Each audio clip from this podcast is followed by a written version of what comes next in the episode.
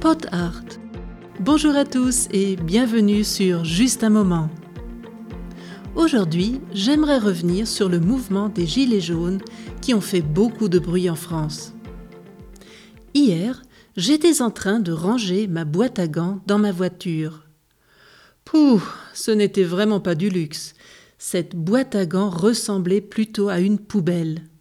Il y avait plein de petits papiers, des tickets de parking surtout, qui au fil du temps s'étaient accumulés dans ce compartiment. J'en ai donc profité pour tout vider et trier le contenu. C'est là que je suis tombé sur mon gilet de sécurité jaune fluorescent. Je ne me rappelais même plus que je l'avais mis là-dedans.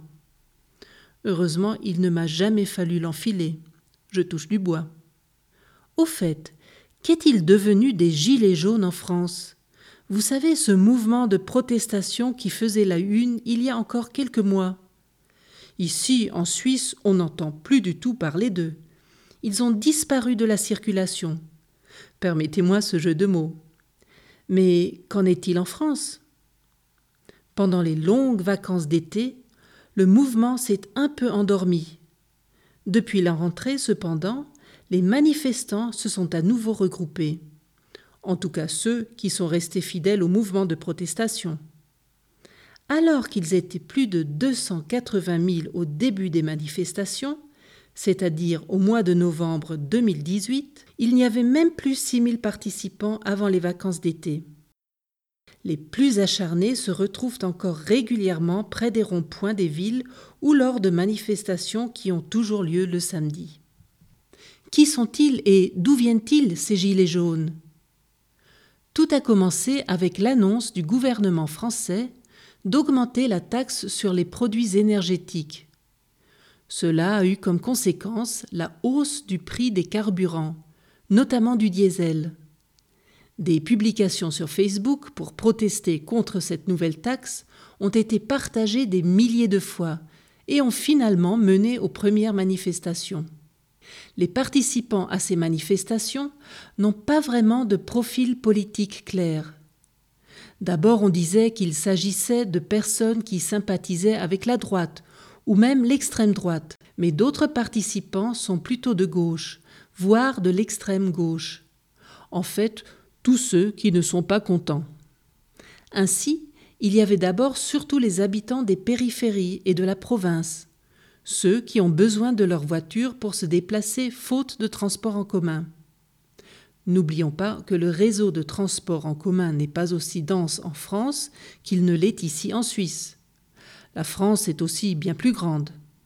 En plus, les gouvernements avaient longtemps privilégié le diesel et ainsi incité les Français à acheter des voitures roulant au diesel. Et tout à coup, ces voitures sont considérées comme les pires ennemis de l'environnement de nombreuses personnes ne peuvent pas se permettre de changer de voiture. Elles n'ont tout simplement pas les moyens.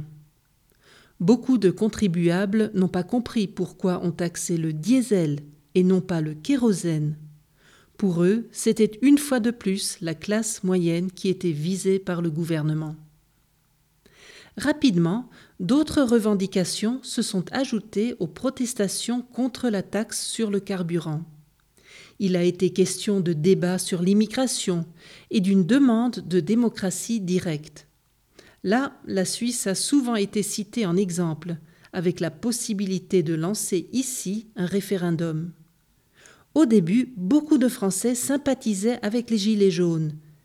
Mais quand des manifestants, souvent du Black Bloc, ont commencé à saccager des restaurants, magasins et monuments, les Gilets jaunes ont perdu de nombreux sympathisants. Face à ces masses de mécontents, le président de la République a décidé de lancer ce qu'il a appelé le grand débat national.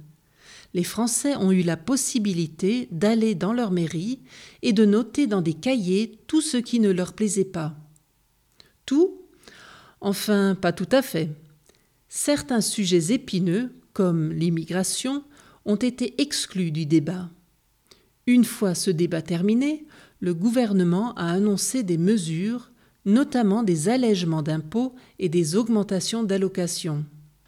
Aujourd'hui, beaucoup restent sceptiques, et considèrent le grand débat comme ayant été un coup médiatique pour préparer les élections municipales de mars 2020. Et d'autres groupes de personnes descendent dans la rue. Les retraités, les infirmiers et infirmières, les employés de la SNCF, les écologistes pour le climat, etc. Cela fait beaucoup de mécontents.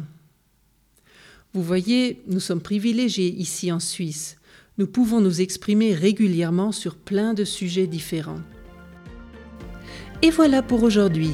Rejoignez-moi dans 15 jours pour une nouvelle émission de Juste un moment. D'ici là, retrouvez toute l'équipe de PodArt sur Instagram, hashtag PodArtPodcast et Facebook. À bientôt pour un autre moment ensemble.